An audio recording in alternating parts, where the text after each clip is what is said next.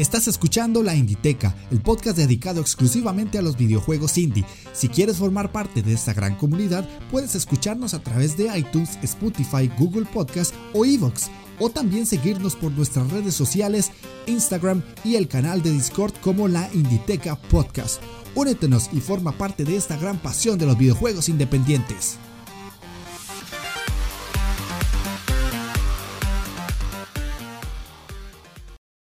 ¿Cómo están? Sean bienvenidos a la Inditeca, el podcast dedicado exclusivamente a los videojuegos independientes. Yo soy Jeff de Astora y el día de hoy estamos en un nuevo programa, ya un programa estándar, ya dejando de lado lo que es la celebración del año de la Inditeca.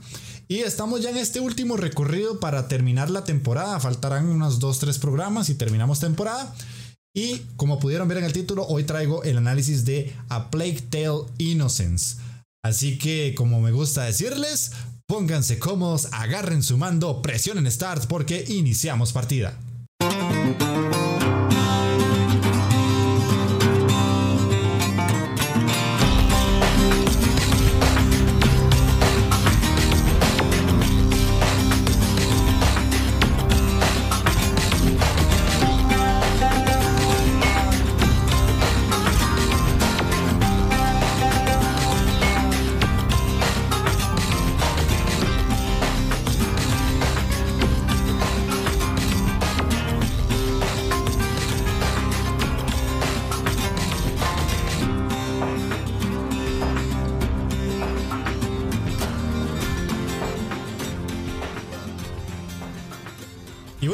Mencioné hace unos segundos, el podcast de hoy va a ser un podcast totalmente estándar, no vamos a tener eh, nada en especial.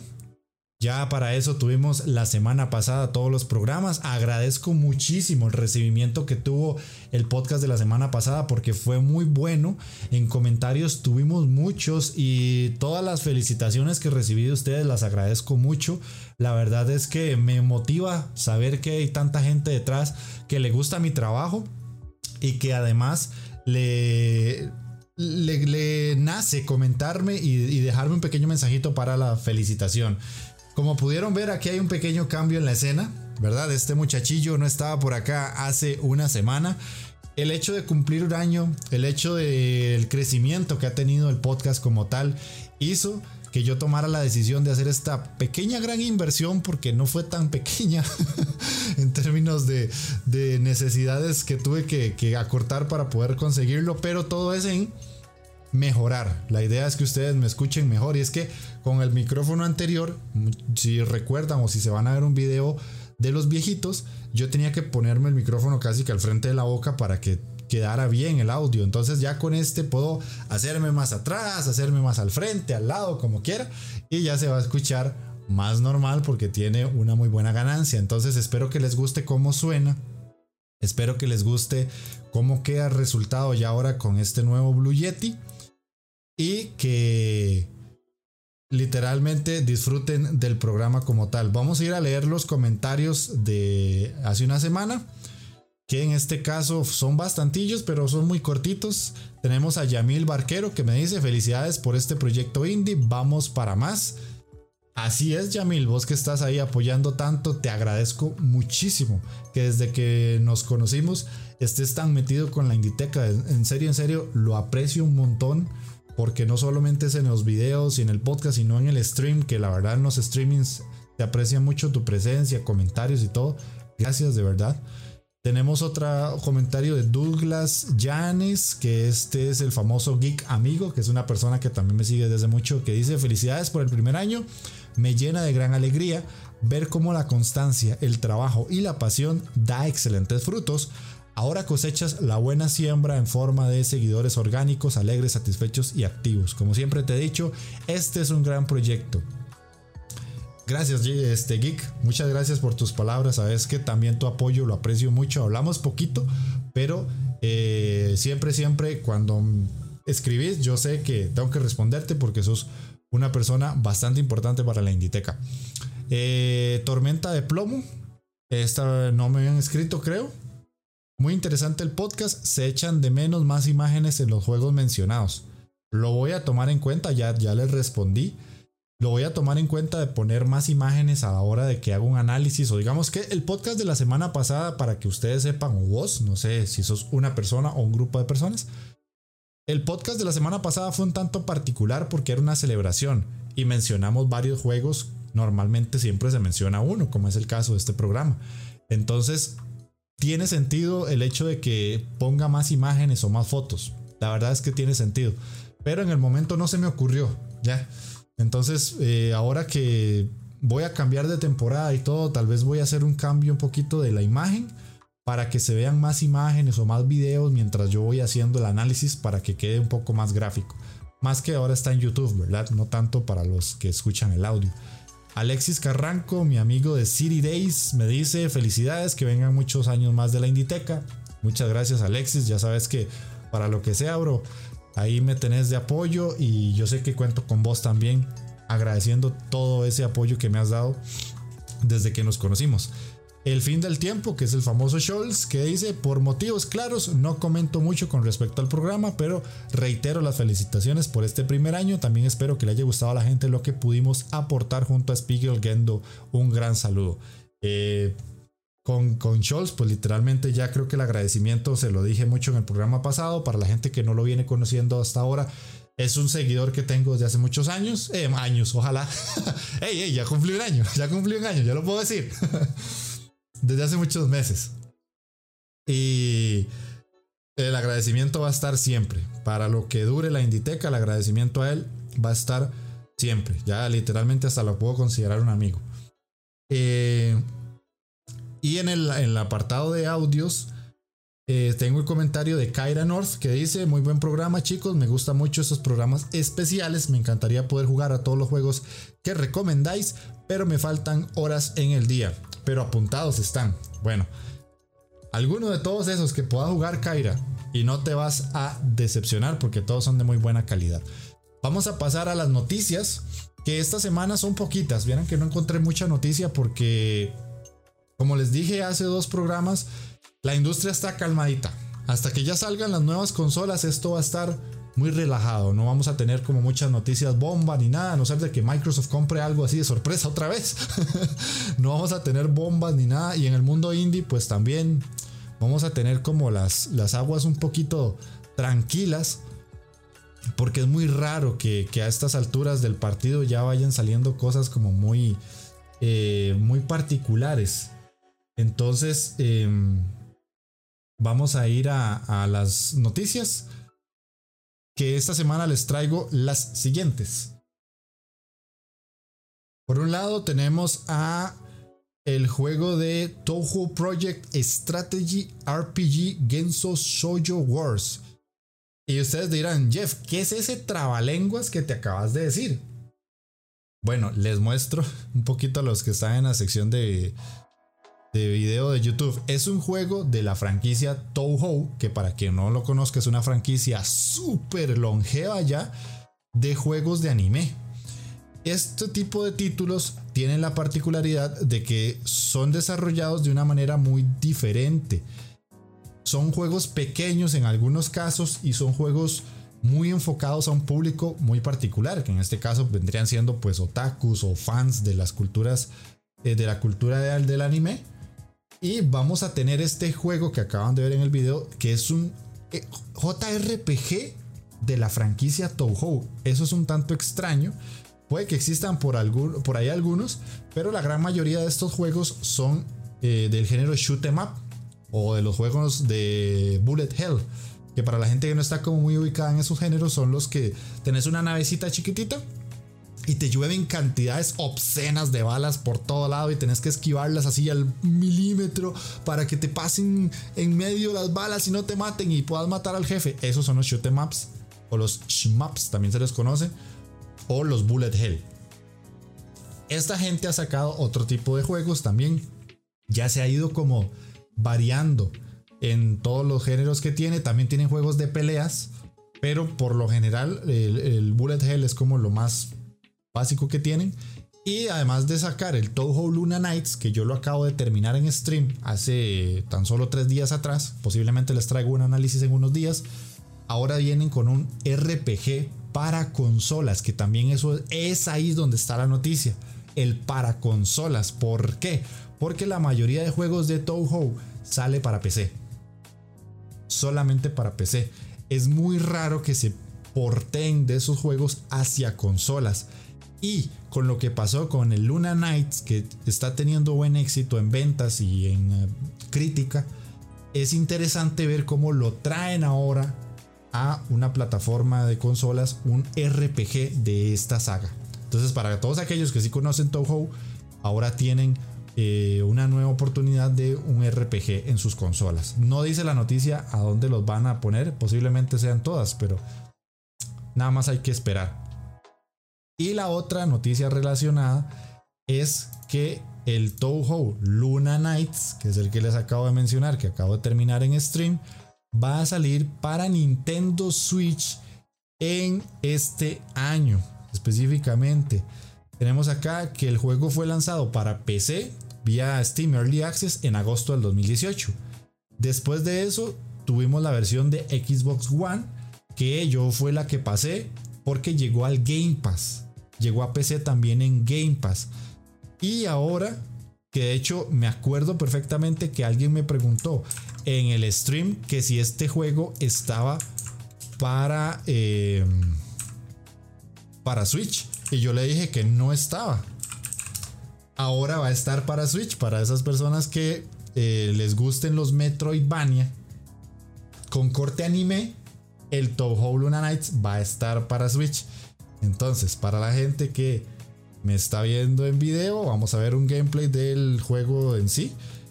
Y el, título es un Metroidvania en toda regla. Tenemos que avanzar por diferentes escenarios, hacer plataformeo, pelear contra jefes. Es, vamos a ir encontrando distintos partes de equipo, por decirlo así, o, habilidades que nos van a permitir, además de pelear de otra manera contra los jefes, eh, acceder a zonas que no podíamos en un inicio. Básicamente un Metroidvania. Y como les digo, el juego va a llegar a Nintendo Switch, que eso es un notición, porque eh, ya saben que este tipo de juegos en la consola de Nintendo por lo general tienden a ser eh, muy bien recibidos. Y ojalá que tenga mucho éxito. Le deseo demasiado éxito porque el juego en sí es muy bueno. Es durito, es, dificilito. Pero eh, para una franquicia como Toho que llegue a Switch es una súper, súper noticia. La verdad es que sí. Porque es raro que ni siquiera estuviera en PlayStation, que llegara primero a Xbox y ahora tenerlo ya en una consola que mucha gente tiene a día de hoy. Es una muy buena noticia para todos los amantes de la saga Toho. Y la otra noticia que les traigo no es tan buena. No es tan buena y es relacionada a un mismo juego. Y es que desgraciadamente, hace unos programas atrás, cuando yo estuve con Scholz, hablamos de que Indivisible, o si lo leemos en español sería como Indivisible, es un juego que eh, tuvo muchos problemas porque la empresa eh, entró en un ciclo ahí súper raro de que quebró y que ahora estaba en manos de otra gente por problemas de... Em, ¿cómo se llama esto? De acoso sexual y también problemas laborales y que no le pagaban a los trabajadores y todo. Bueno, el estudio se fue a la shit y el juego este es muy bueno. O la gente dice que es muy bueno. Yo lo tengo ahí, ahí para jugarlo. Y ahora que el estudio ya literalmente se fue, ya no existe, quedó como en el limbo los DLCs del juego. ¿Qué, qué pasó con los DLCs? Ahora, ¿qué va a suceder con eso? Bueno, desgraciadamente, todos los updates y los DLCs del juego se cancelan. Así de sencillo. Se llevaron a la Gaber todos los juegos eh, del estudio y además los updates de Indivisible. Eso es lo que duele, eso es lo que duele. Entonces, en este caso, 505 Games, que son los publishers, dijeron que eh, de forma oficial ya no van a sacar los DLCs para las versiones del juego que están a día de hoy, que sería PlayStation 4, Xbox One, Nintendo Switch y PC vía Steam. Eso es lo malo. Eso es lo malo de cuando pasan este tipo de cosas, ¿verdad?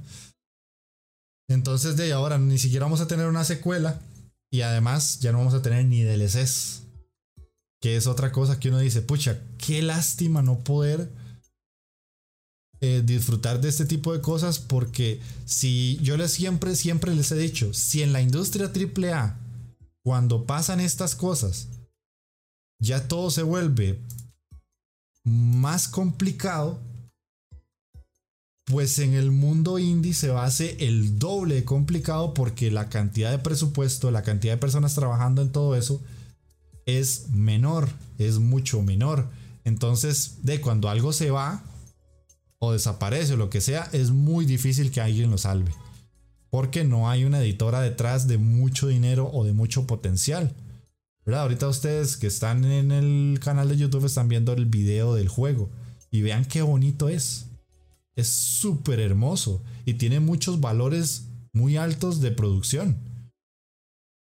Pero desgraciadamente, de llegamos a un punto en el que las malas decisiones, la mala administración y un, personas que tal vez como desarrolladores son muy buenos, como personas tienen algunas fallillas, ¿verdad? Y se llevan al traste todo el trabajo que pudieron haber logrado con esto y hasta llegar a ser unos grandes de la industria. Es que eso es lo que duele, que pudieron llegar a ser alguien muy grande en la industria. Y lo otro, ya la última noticia que les traigo es que un juego que mucha gente está esperando, mucha, mucha, y me refiero a muchísima gente está esperando, se retrasa para el próximo año, el 2021, que se llama Chris Tales. Eh, estaba planeado para salir este año, era uno de los juegos indie más esperados de este año. Sinceramente, era uno de los indies que más llamaba la atención. Que también el juego es latinoamericano, es un juego colombiano. Desgraciadamente se atrasa su, su salida para el siguiente año, pero eh, mencionando que va a salir para todas las consolas, por dicha. Y además para PC. Entonces, para todos aquellos que en algún momento del año llegaron a ver Chris Tales y dijeron, uy, qué bonito se ve ese juego. Bueno, hay que esperar unos cuantos meses más para que salga ya a la venta. Este año ellos han sacado demos, hemos tenido varias demos en GOG y ahí eh, sacaron una demo también para Steam. Y los que pudieron jugarla, pues genial, ya la pudieron jugar y ahí la tuvieron. Ahora ya no se puede jugar de momento, pero eh, el juego, si ustedes lo están viendo ahorita en el video, pues se ve increíble. Visualmente es hermoso, hermoso. Es un juego sumamente bonito. Y ya les digo, creación totalmente latina que yo literalmente lo tenía en la vista. Apenas saliera, yo sí los iba a apoyar, no solamente porque era un indie, sino también porque es un juego latino. Y bueno, desgraciadamente ya no lo vamos a tener. Entonces, esas eran las noticias y la parte de comentarios. Vamos a pasar a lo que es el análisis de A Plague Tale Innocence. ¿Sigues pensando que el mundo del videojuego es para niños? For Players, el programa de radio de jugadores para jugadores. Mario. Un programa distinto, gamberro, pero con toda la información del videojuego. Noticias, análisis, películas, todo lo relacionado con el mundo del videojuego y sobre todo con una dosis de humor negro y ácido excesivamente fuerte. For Players, el programa de radio de jugadores para jugadores. Para jugadores. Para jugadores entrar en materia con el análisis de este juego, vamos a pasar como a los datos generales que yo siempre les doy. Y este título está disponible para PlayStation 4, Xbox One y PC vía Steam o vía eh, Game Pass, que fue como yo lo jugué. Es un título desarrollado por Asobo Studios que, ojo, que si alguno de ustedes me dice que esto no es un indie, se lo acepto. Estoy haciendo una excepción porque el juego necesariamente no es un indie. Kind of. O sea, puede ser un indie desde ciertas perspectivas. ¿Se acuerdan que hace dos programas tratamos de definir qué era un indie y qué no? Este tipo de juegos son los que llegan al punto donde uno dice, pucha, ¿será o no será indie? Eso es lo que uno dice, ¿será o no será indie? Porque el estudio desarrollador tiene ya bastante tiempo, pero no habían sacado juegos como muy guau, como muy grandes, y son los creadores de el Flight Simulator de Microsoft. O sea, después de A Plague Tale of Innocence, sacaron el Flying Simulator. Eso ya no es indie, para nada. Pero para nada. Eso ya es un juego AAA con mucho billete. Y literalmente es, es un juego que ya no es un indie. A Plague es que rosa, rosa la línea entre no es indie y entre es indie. Se puede considerar igual que Hellblade, un triple I, como mencionaron los chicos de, de Hellblade, que ya no es, no, existe, no es el triple A, sino es el triple I, que es un juego independiente que tiene un presupuesto pues relativamente alto comparado a los juegos indie más comunes, por decirlo así, que son de presupuestos más bajitos, una cantidad de personal un poco más extensa y que además tiene la particularidad de que su aspecto visual parece de un juego AAA. Por eso es que digo que el juego rosa la independencia y la no independencia, porque además está publicado por Focus Home Interactive, que ellos sí son bastante grandes. Ellos han publicado juegos como Farming Simulator, como Other Side, Gridfall, Ion Must Die. Que ahí es donde uno dice, pucha, es que hay unos que sí son indies, hay otros que no. Han trabajaron con World of War Z. Entonces uno se queda así como, pucha, ¿qué hago? ¿Lo meto o no lo meto? Entonces ya es donde yo les digo a ustedes y en comentarios me pueden poner. Y me pueden decir, no, estás, estás mamando, no es un indie. Ok, está bien. Está bien. Pero otra persona me puede decir, es un indie. Ok, está bien. También. O sea, es que ellos han publicado juegos incluso como Curse of the Dead Gods, que eso es un juego que es un indie total de, de, de, A, de A, desde la A a la B. ¿Qué otros tienen por acá que yo les diga? The Search. The Search es un juego independiente hasta donde yo recuerdo. Masters of Anima es un juego independiente. Son de esos juegos pequeñitos. El Shinies es un juego pequeñito. Entonces, por eso les digo, o sea, no lo quise dejar por fuera porque también siento que esos juegos tienen cabida acá. ¿Ya? Tienen cabida acá. No, no es como que lo quiera dejar por fuera. Ah, es que digamos que yo tiro a gol y si pegan el tubo y se va hacia afuera es que es triple A y si pegan el tubo y si entra a gol es triple, triple I. Dejémoslo, dejémoslo que fue gol. dejémoslo así, que fue gol. Está bien. El juego en sí cuesta 40 dólares. Es un juego ya un poquito caro, pero con... Salió en el 2019, posiblemente ya a estas fechas ustedes lo puedan encontrar en rebaja a un precio más accesible. Si juegan en Game Pass, lo pueden jugar por 5 o 10 dólares. No está tan mal el trato. Eh, el juego ha ganado, ha tenido varias nominaciones, ganado, ha tenido varias nominaciones como el juego a mejor narrativa y el BAFTA por mejor logro tecnológico. Eso está curiosillo. por eso les digo, siempre como estos datos primero son como los más curiosetes, que yo diría como están vacilones de saber. Eh, fue publicado el 14 de mayo de 2019 y es un juego totalmente lineal, con una historia y que hay que resolver cierta cantidad de puzzles y muy, muy tirando a triple A en cuanto a lo que ustedes están acostumbrados si son jugadores de ese tipo de juegos. Vamos a pasar al apartado de la historia. La historia es algo sumamente interesante. Nosotros iniciamos con una chica que se llama Amicia en Francia de 1349. Déjenme sacar mi cuadernito para que me quede más, más cómodo. Cuadernito de los apuntes. Eh, ella está con su padre en el bosque, así cuando empieza la primera cinemática de la historia, estamos con Amicia, su padre, en el bosque y además un perro. y nos cuentan un momento feliz entre la vida de ellos y, mientras nos explican el tutorial del juego, con, esta cinemática, pasa de cinemática a juego y de juego regresa a cinemática y nos van contando qué botones se utilizan para agacharse, qué botones se utilizan para lanzar cosas o para correr o para movernos. Nos van contando como ese momento feliz de la vida de Amicia con su padre. Llega un punto en el que el perro que ellos tienen sale corriendo, porque ellos andan cazando. Y el perro sale corriendo y Amicia sale detrás del perro. Y llega un momento en el que ve un hueco en la tierra, un hueco negro.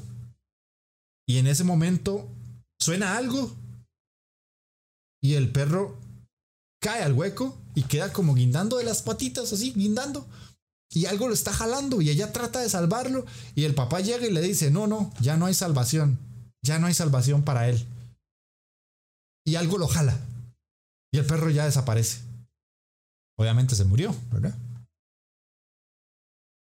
Y cuando empieza todo eso, ya regresamos a la casa con Amicia ella llega, va triste porque era su perrito querido y todo, y el papá también, y llegan a la casa y le, nos dicen, ve a buscar a tu madre. Y a mí se va, nosotros tenemos que ir a buscar a la madre, y nos damos cuenta que nosotros no podemos ver muy seguido a nuestro hermano, que se llama Hugo. Porque Hugo tiene una enfermedad.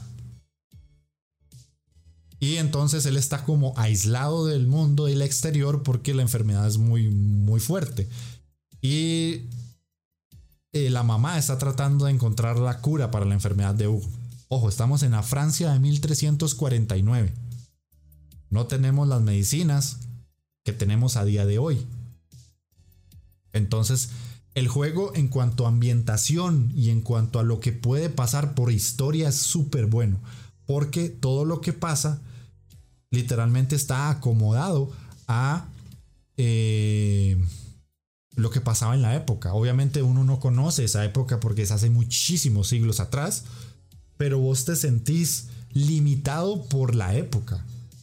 Y los personajes se comportan muy bien eh, sabiendo qué es lo que les puede llegar a pasar porque no tienen medicina, porque no conocen muchas cosas actuales de la medicina, no tienen cómo comunicarse, todo es incierto y además hay que agregarle la Inquisición ellos, llegado a un punto de la historia, todo esto que les estoy contando es al puro inicio, no es spoiler, la Inquisición los busca y va y los busca a la casa y ellos tienen que huir. Tanto ella, Amicia, como su hermano, que es un niño como de 6, 7 años, que se llama Hugo, y tienen que huir de su casa. Y el niño con una enfermedad casi que terminal, porque la Inquisición los está persiguiendo.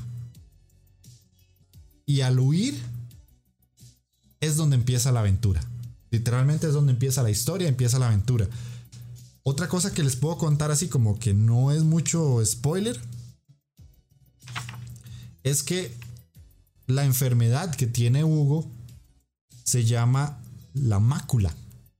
¿Qué es la mácula? Jeff, ¿qué coño la mácula? Esto es un trastorno ocular que destruye lentamente la visión central y aguda, lo cual dificulta la lectura, la visualización de detalles finos. O por lo menos eso es lo que yo encontré en internet, ¿verdad? Pero lo, malo es que este niño Hugo, cuando nosotros vamos avanzando, a él le duele mucho la cabeza. Le duele mucho la cabeza. Entonces a veces hay que parar. Porque eh, él está haciendo algo y empieza a decir, ah, amicia, amicia, me duele la cabeza. Y después se le van marcando las venas acá, o sea, se le va haciendo como una especie de necrosis horrible en el cuello. Y no tiene medicina, porque en la casa por lo menos, cuando estaba con la mamá, tenía algo que lo controlaba. Aquí no tiene nada. Hugo está literalmente choleña. Y Amicia es una chica de 15 años, 16, 15. Que ahora, a partir de este momento, tiene que lidiar con escapar de la Inquisición, llevar a su hermanito hacia un médico y además cuidar de su propia vida. Eso es lo que me encantó del juego, la historia. La historia. Y no les voy a contar más, porque a partir de aquí se pone peor. se pone peor y se pone súper bueno. Vamos a pasar al aspecto jugable, que en esto hay mucho que contar. El juego en sí es un juego de sigilo. Si ustedes ven algún tráiler que vamos a ponerlo ahorita, el juego es sigilo puro, pero sigilo puro. Nosotros tenemos que, como les digo, escapar de la Inquisición. Y además de la Inquisición, tenemos que escapar de una peste de ratas. Pero eso no es una peste, eso ya es como un ejército de ratas que nos persigue. y, y además de todo eso, las ratas nos van a matar. No solo a nosotros, a cualquier humano. Porque literalmente son una masa asquerosa y súper gigantesca de ratas que salen por todo lado. Lo que mató al perrito fue las ratas. Y en este caso, eh, ya Amicia no solo va a tener que proteger a Hugo de la Inquisición, de la enfermedad, sino también de esta infeste de ratas. Entonces, el sigilo es importante porque vamos a tener que huir y utilizar tanto el escenario como las habilidades de Amicia para poder sortear todos los problemas que tengamos. Desde eh, un enemigo que simplemente nos está esperando para atraparnos y matarnos o las ratas.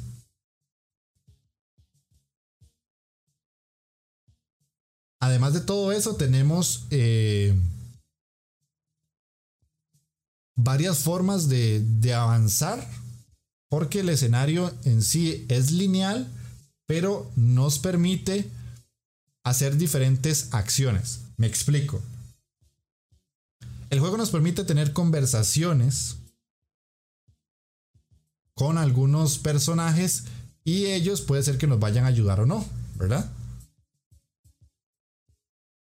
A partir de este momento, cuando ya nosotros encontramos personajes, vamos a tener que ir tomando decisiones porque el juego nos plantea eh, como pequeños objetivos. Son muy, muy pequeñitos, qué sé yo. Eh, a partir de acá, eh, encuentra la puerta al laboratorio. A partir de este momento, escapa con Hugo y tal personaje para llegar a tal lugar. Entonces el juego como que mezcla un poquito la narrativa con la jugabilidad. Entonces, el, juego se centra mucho en dos cosas, la exploración y el sigilo. Ya que nosotros vamos a tener que ir recorriendo diferentes lugares y llevar siempre, siempre, siempre de la mano a Hugo. Nosotros eh, tenemos como principal objetivo proteger al niño para los y desde ya, desde ya, desde ya lo pongo así porque yo sé que hay gente que dice, ay, ahora tengo que cuidar a un chamaco, qué pereza. En este juego Hugo no es molesto. Hay muchos juegos que desgraciadamente el hecho de tener que cuidar a otro personaje se hace molesto y se hace cansado y se hace aburrido. En este no. En este no, créanme que en este no en alguno que otro momentillo por ahí, porque Hugo es un niño y todavía tiene esa sensación de ser un niño, y sale corriendo, se pone a explorar, o tiene un berrinche, pero eso es normal. Estamos hablando de un niño de 6 años. Eso es totalmente normal. Si no lo hubieran hecho sería raro, porque él en algún momento se emociona por una rana, por una puesta de sol, por un castillo, y eso es totalmente válido. Eso el juego no lo está haciendo mal nos está presentando un niño. Entonces hay que cuidarlo. Pero, insisto, para toda esa gente que piensa que esto es un punto negativo, no lo piensen así, no vayan con esa forma de pensar ante el juego. No es molesto. Por dicha, los chicos de Asobo lo hicieron de la manera tal que no se hiciera una carga. Entonces continúo. Eh, nosotros siempre, eh, ustedes saben, yo juego con control de Xbox. Entonces, con X o con cuadro para los de Play, vamos a agacharnos porque hay que hacer mucho sigilo, insisto. Em, con RB o con R1 vamos a sacar un menú circular como la mayoría de juegos AAA mundo abierto, que siempre tenemos un menú circular donde vamos a poder acomodar diferentes cosas o diferentes, eh, qué sé yo, habilidades. Y ahí las vamos a seleccionar en esa ruedita. Con el Y o con el triángulo vamos a seleccionar objetos o interactuar. Y con el LB vamos a apuntar. ¿Por qué es importante apuntar? Y con el RT o el R2 vamos a lanzar. ¿Por qué es importante?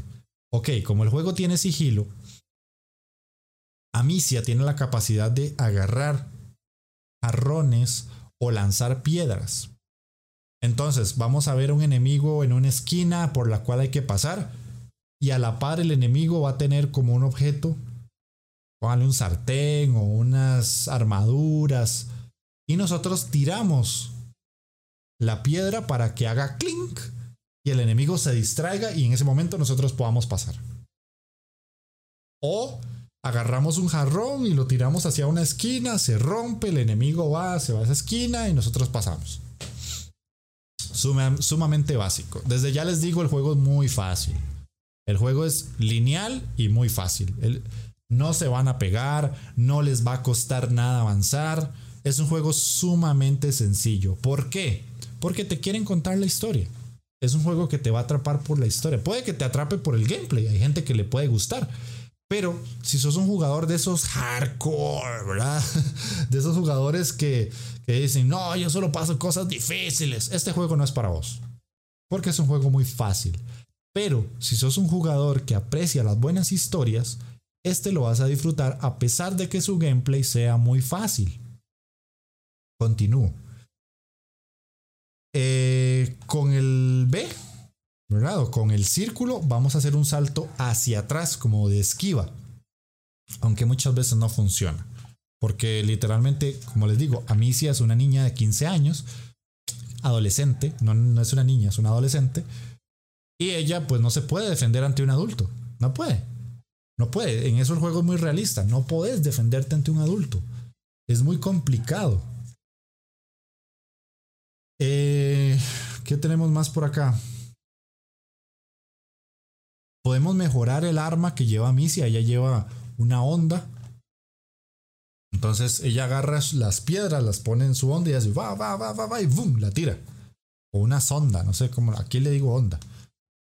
Pero ella lo que puede hacer es mejorarla para que no tenga que girarla tanto para tirar una roca o que pueda eh, golpear más fuerte y así como podemos mejorar esta arma que lleva Misia, podemos también mejorar diferentes elementos como que ella pueda cargar más equipo o que pueda mejorar eh, el rango de la distancia a la que dispara la, roca o eh, poder mejorar las diferentes skills que ella tiene. ¿Cuáles son estas, estas skills? Bueno, muy fácil. Estamos en Francia, 1940, 1400, ¿verdad? la fecha. 1349, perdón. En este momento de la historia se creía en la alquimia. Entonces, varios personajes nos van a ayudar a que Amicia sepa utilizar alquimia. ¿Y cómo la utilizamos? Bueno, conforme nosotros vamos a ir avanzando en el escenario, tenemos la capacidad de ir agarrando diferentes objetos. Que cianuro, que alcohol, cuero, eh, por aquí tengo otros apuntados, eh, salitre, azufre, y todo esto lo podemos ir combinando para crear, ellos le llaman como magias o algo así, pero para crear diferentes elementos que permiten que Amicia los utilice contra los enemigos. En algunas ocasiones nos van a servir para eh, lanzar rocas con una chispa y que se prenda eh, algún elemento que puede quemarse. Esto nos va a servir para alejar a las ratas que le tienen miedo al fuego o para eh, resolver algún tipo de puzzle. Además de esto, vamos a tener la capacidad de utilizar como una especie de polvo contra los guardias que llevan un casco. Al tirárselo, esto va a hacer que ellos se, sientan como muy, muy tensos y se lo tienen que quitar. Y a partir de ahí ya a ese enemigo le podemos hacer daño. O si no, eh, hay otro que las ratas están rodeándonos y podemos generar una especie de chispa en el suelo y que ellas se alejen porque vamos a quemar y generar fuego. Y así varios más, para no explicarlos todos. Y nosotros vamos a poder ir mejorando eso y, colocarlo en la rueda que les mencioné hace poquito para poderlos ir utilizándolos. Y además de todo esto, siempre vamos a tener que ir agarrando los elementos del escenario y hacer exploración para poder tener siempre, siempre la capacidad de craftear este tipo de materiales de alquimia, ¿verdad? Entonces ahí el juego te, te, pone un poquito de, a prueba, pero yo le soy sincero, nunca tuve escasez de elementos, o sea, casi que vas caminando y te brilla algo a la derecha y ah, azufre, ah, alcohol, ah, cuero, nunca te van a faltar, nunca te van a faltar. Además de todo esto, no es como que nosotros mejoramos todo y ya mágicamente, no. Eh, conforme vamos avanzando en la historia, vamos a encontrar como mesas de trabajo. Entonces, con todos los elementos que ya les acabo de explicar, que nosotros vamos a ir agarrando durante la aventura, eh, llegamos a estas mesas donde tenemos que agarrar unas pinzas que por lo general casi siempre están cerca de la mesa. Y eh, ahí vamos a poder mejorar todas las armas que tiene Amicia. O el equipamiento que ella tiene. Tampoco es que nos vamos a hacer súper poderosos y vamos a hacer eh, la Aloy de la Plague Tale, no. Pero sí, vamos a ser diferentes, vamos a ser fuertes, por decirlo así, nos vamos a poder defender. Entonces, en algunas ocasiones, esto nos sirve para eh, combatir contra diferentes eh, personajes. Los personajes que nos atacan son todos en su gran mayoría hombres hombres grandes, hombres de ejército, ¿verdad? Si no son soldados franceses, son soldados ingleses, porque también estamos en una época donde estaba la guerra entre Francia e Inglaterra. Entonces son varios elementos, ¿verdad? Proteger a Hugo, proteger a Misia, escapar de las ratas, escapar de la Inquisición y escapar de los ejércitos ingleses. son muchas cosas, son muchas cosas. El juego en sí es muy completo por ese lado. Otra cosa interesante es que Amicia puede resolver situaciones eh, de dos formas, utilizando el entorno o luchando. Ambas son igual de eficientes, ojo, no es, no es como que si vamos a hacer sigilo, solo en sigilo se pasa, o si vamos a hacer lucha, pues solo luchando ya es como, ah, la forma más fácil, no es como que una es más fácil que otra. Las dos son igual de eficientes, solamente que ustedes deciden cuál seleccionan o no. Así de sencillo. Eh, podremos hacer que los enemigos se distraigan lanzando objetos, como les dije ahora. O eh, haciendo que algo en el entorno cambie para que eso juegue a nuestro favor. ¿Verdad? Por ejemplo, me acuerdo de una escena donde tenemos que huir de las ratas. Y tenemos que sacrificar a alguien o a algo para que mientras las ratas están enfocadas en ese otro objeto o esa otra persona o ese otro animal, nosotros podemos pasar por un ladito. Por eso hay que utilizar el entorno, no necesariamente eh, siempre todo es matar al, al enemigo. ¿Verdad? Después, otra cosa interesante es que el juego en sí es consciente de que la amenaza más grande es, la plaga de ratas. Entonces, muchas veces nosotros vamos a poder utilizar a las mismas ratas como eh, un elemento a favor, aunque eso signifique dañar al otro. O vamos a poder utilizarlas para resolver puzzles. Me acuerdo muy bien de uno que estamos en un castillo y en ese castillo hay que resolver un puzzle muy grande que se resuelve por secciones pequeñitas e involucra a las ratas. Entonces, el objetivo es reunirlas a todas.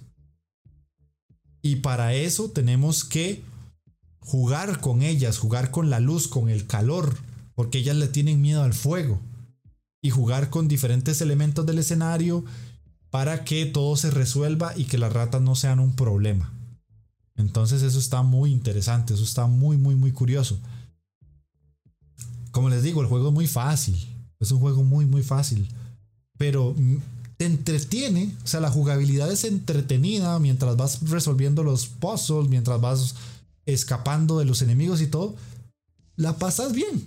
Yo siento sincero, la, la pasas bastante bien. Es como un juego tranquilo, pero que vos decís, uy, fue pucha, y ahora hago esto, y ahora tengo que ir acá, y ahora tengo que ir allá, y todo eso.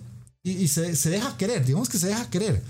Otra cosa interesante es que el juego está dividido por capítulos, tiene un total de 17. Y cada uno de esos capítulos tiene como subobjetivos. Cuando empezamos un capítulo, nos dice, bueno, ahora que empiezas el capítulo 5, que se llama La separación de los amigos, me lo estoy inventando. Eh, tienes que ir hasta el puente que ves allá a lo largo. Entonces, cuando empieza el capítulo, nos permiten presionar que marquemos el R, el RB. Hay que presionar el análogo hacia abajo y entonces el mapa nos enfoca así automáticamente hacia dónde tenemos que ir. Y para allá vamos, ¿verdad? para allá vamos. y tenemos que ir descubriendo el camino. El juego en sí también, esto es otra cosa, es sumamente lineal sumamente lineal. No te vas a perder. No te vas a perder. Vas a saber siempre hacia dónde hay que ir. Jamás te vas a perder. Es un juego que eh, literalmente nos dice siempre por dónde hay que ir. Nos guía en todo momento. O sea, es súper, súper fácil saber qué es lo que hay que hacer. No es como esos juegos que tienen un montón de entradas, que izquierda, derecha, arriba, abajo, hay que ver qué es lo que hace uno y que hay un enemigo arriba y un enemigo a la derecha y hay que ver cuál es más fácil. No, no, no.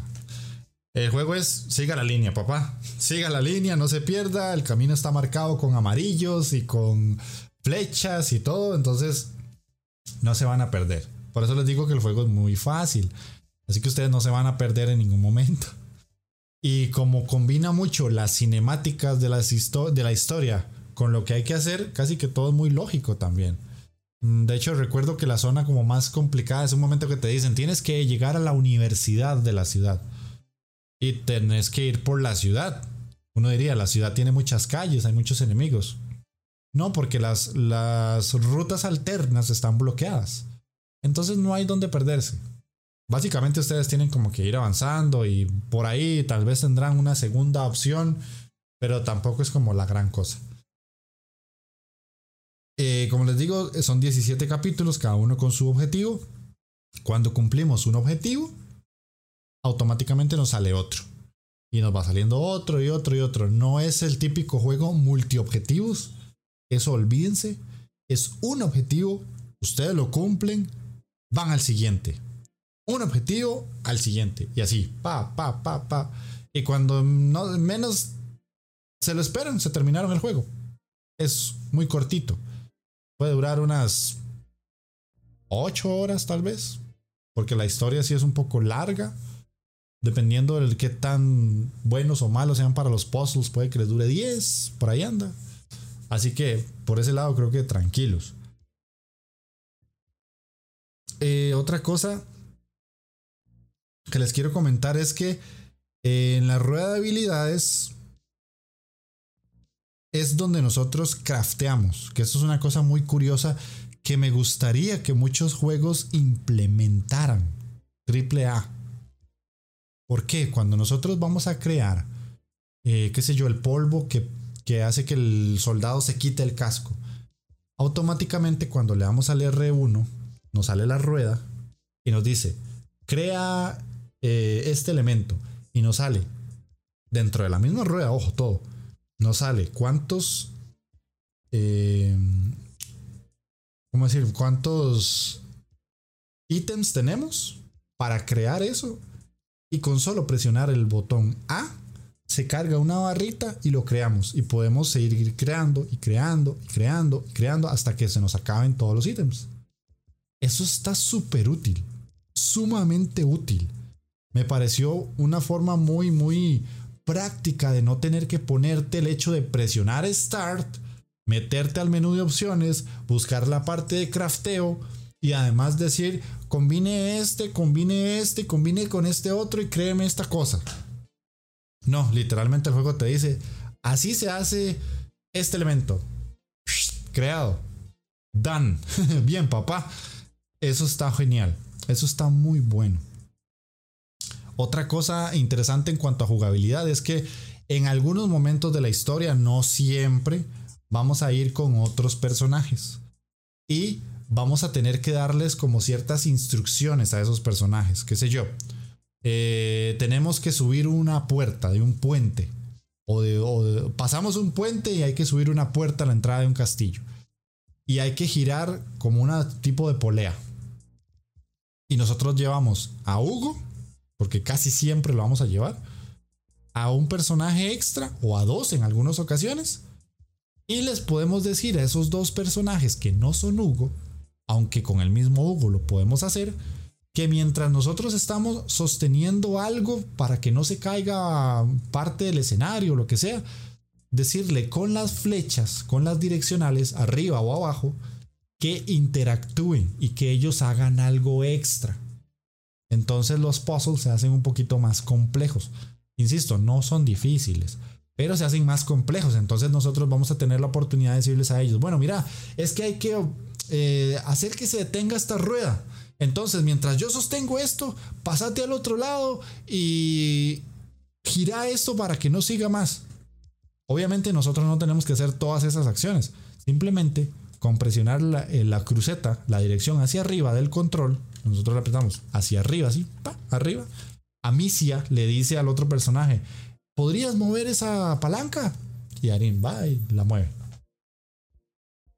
Y se hace muy interesante porque en algunos momentos de la historia esos personajes cobran, eh, por la situación que se está viviendo de peligro, interactúan muy bien con Amicia y con Hugo. Muy bien, de una manera muy bonita, muy normal.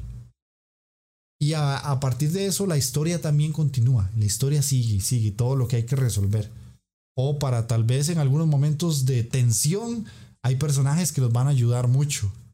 ¿Verdad? Y hay que como que trabajar en equipo con ellos. El juego es única y exclusivamente para un jugador. Que perfectamente podría ser para dos. Uno diría, oh, podría ser para dos. Pero no, es solamente para un jugador porque es la historia de Amicia y de Hugo desde la perspectiva de Amicia. Básicamente. Y eso es en el apartado jugable, nada más. No, no, no quiero agregar nada más porque creo que ya no hay mucho que explicar. Vamos a pasar a la música que en este caso la música es muy buena, es bastante buena, es una música que yo diría que pega muy bien, aunque no obviamente no soy un experto en la misma. El compositor de la música del juego se llama Olivier Derivier.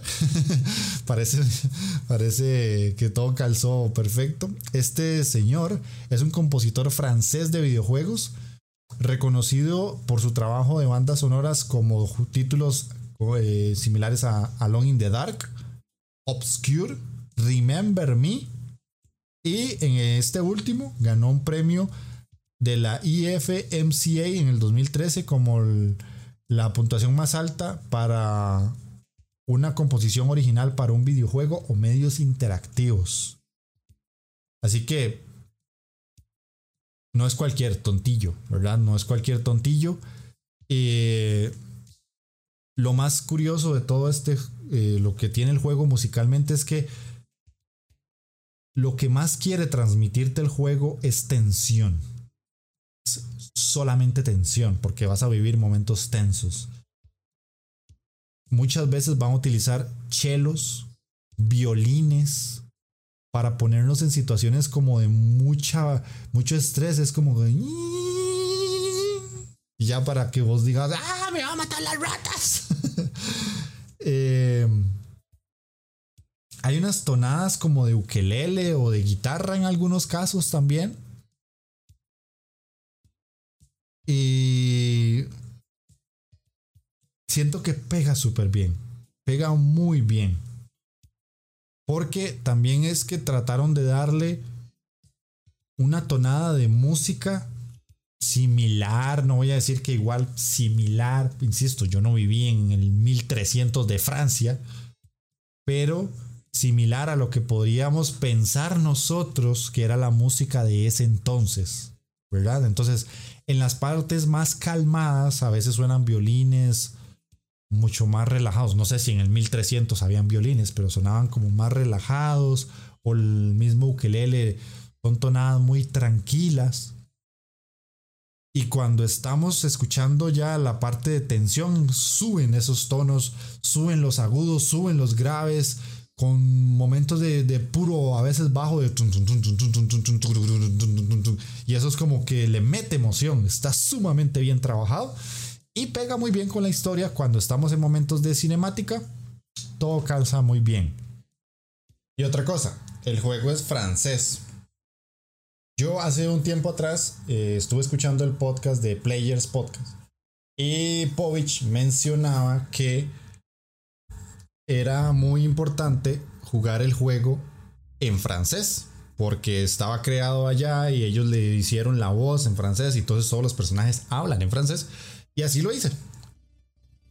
Siento que le pega bastante bien, siento que es un agregado muy bonito, muy, muy bien trabajado, que queda muy bien Tal vez tienen ese fallillo, y no sé si es por jugar a veces con audífonos, que literal se escucha un eco. no se siente como tan natural, por decirlo de alguna manera, sino que se escucha como un eco de que sí es una grabación. No sé si me explico, o sea, como que literalmente se siente el hecho de que es una grabación sobre las acciones. Y digamos que no se siente tan necesario eh, o tal vez lo ecualizaron de alguna manera que no quedó como tan perfecto, pero eso ya siendo yo muy delicado, ¿verdad?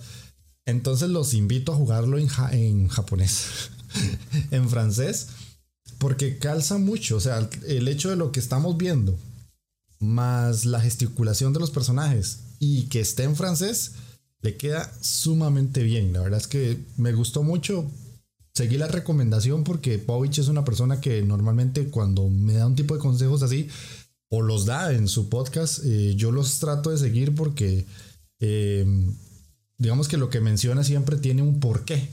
Y la verdad es que jugar a Plague Tale en su idioma, digámoslo así, original o natal, que es donde proviene, es un plus, es un plus añadido y te da como hasta cierto punto eh, un extra. Ahora, si ustedes lo juegan en inglés, va a sonar exactamente igual. ¿verdad? No, no, no hay como que un cambio de que el doblaje en inglés está súper mal comparado con el francés. No, están bien, los dos están bien. Así que pueden hacerlo de, las dos maneras. El juego incluso tiene la posibilidad de poner los subtítulos en español. Eh, por aquello de que ustedes no, no puedan entender por lo menos en inglés. Obviamente yo no entiendo francés. Entonces lo estaba jugando con voces en francés, pero con los subtítulos en español para entender la historia, ¿verdad?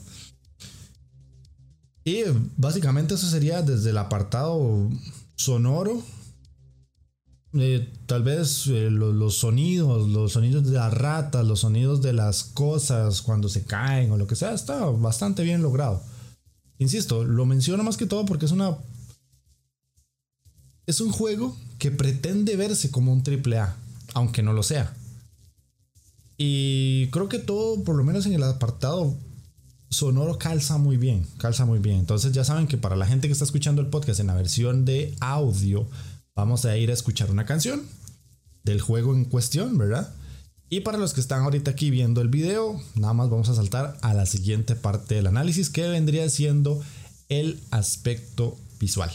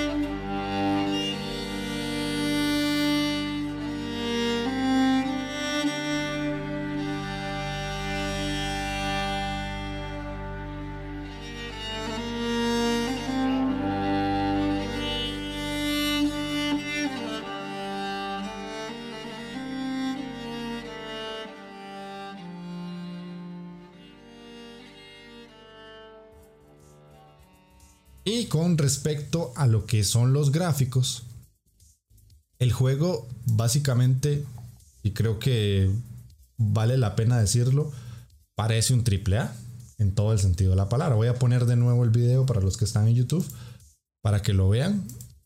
El juego literalmente parece un triple A. Tiene gráficos realistas o lo que nosotros podemos llamar o interpretar como gráficos realistas y eh, se ven bastante bien. Los escenarios se ven muy muy bien trabajados, las rocas parecen rocas, el agua parece agua de verdad. Eh, la ropa de los personajes está muy bien trabajada. las telas sí parecen telas de verdad. No se siente plasticoso. Eh, los cuerpos que están desmembrados y todo eso se ve muy bien, muy real. La sangre también. Tal vez, solamente tal vez podría decir yo que las expresiones de los personajes no están tan bien hechas. Pero insisto, no le voy a golpear mucho al juego ese aspecto porque literal es una producción con un presupuesto menor a lo que estamos acostumbrados, pero que lo logró bastante bien. Siento que tiene la capacidad de demostrarte que pueden hacer grandes cosas y ahora obviamente con el Microsoft Flight Simulator ya lo demostraron más que de sobra. Pero con este enseñaron que Asobo Studios es un equipo muy capaz. Y tal vez no se va a ver como el último God of War, ni se va a ver como Horizon Zero Dawn o como el último Gears of War, porque obviamente no se va a ver así jamás. Es muy difícil lograr esa calidad.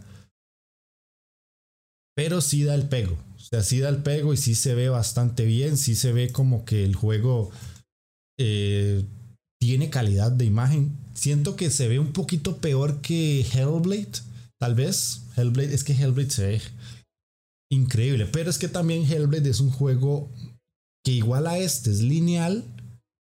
Y que igual a este tiene como eh, capturas de movimiento y captura facial y todo este tipo de cosas. Pero está muy centrado en un solo personaje. Aquí la gran diferencia con Hellblade es que tenemos a dos personajes en pantalla, muchas veces cuatro o muchas veces son seis, siete por los soldados que tenemos que ir evadiendo. Y además de todo eso tenemos eh, que la ciudad está muy bien definida. A veces es una casa o a veces al fondo vemos como un paisaje. Eso Hellblade no lo tiene. Entonces se puede centrar un poco más en perfeccionar los rasgos de la cara de algún personaje. Mientras que este pues tiene que detallar otro tipo de cosas dentro del escenario y no es que se vea mal, pero se ve un poquito más este como de inicios de generación de Play 4 y, Xbox One, digamos. Más o menos sí podría ser como una comparación, tal vez si los llego a comparar con The Last of Us 2 o con eh, Ghost of Tsushima, obviamente no se va a ver así.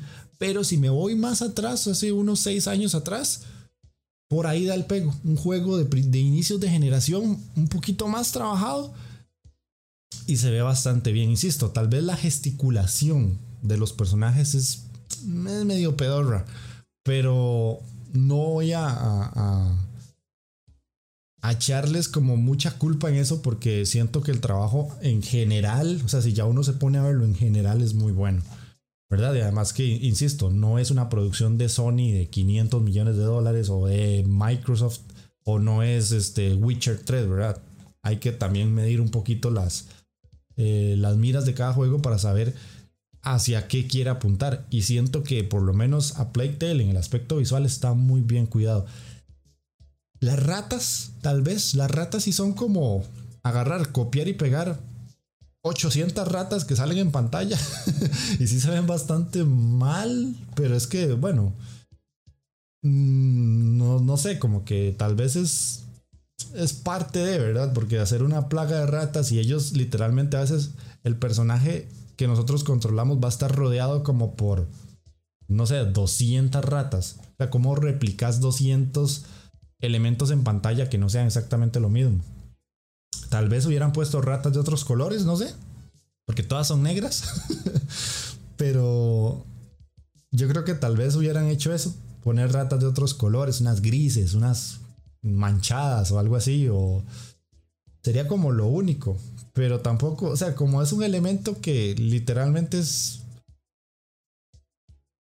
es el hecho de que es el peligro y el, enemigo a derrotar, pero tampoco es como el gran enemigo.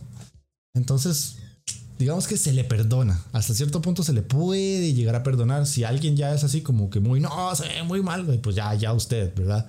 Pero para mí no hay mayor problema.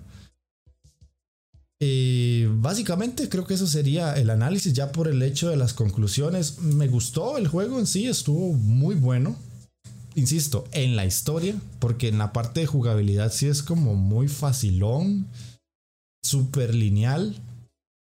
Para alguien como yo que está acostumbrado a jugar indies que literalmente son difíciles, que tienen muchos caminos por tipos Metroidvania roguelikes o lo que sea, este juego se me hizo extremadamente sencillo. Entonces, también midan eso. O sea, si ustedes quieren un juego con una muy buena historia, este es un.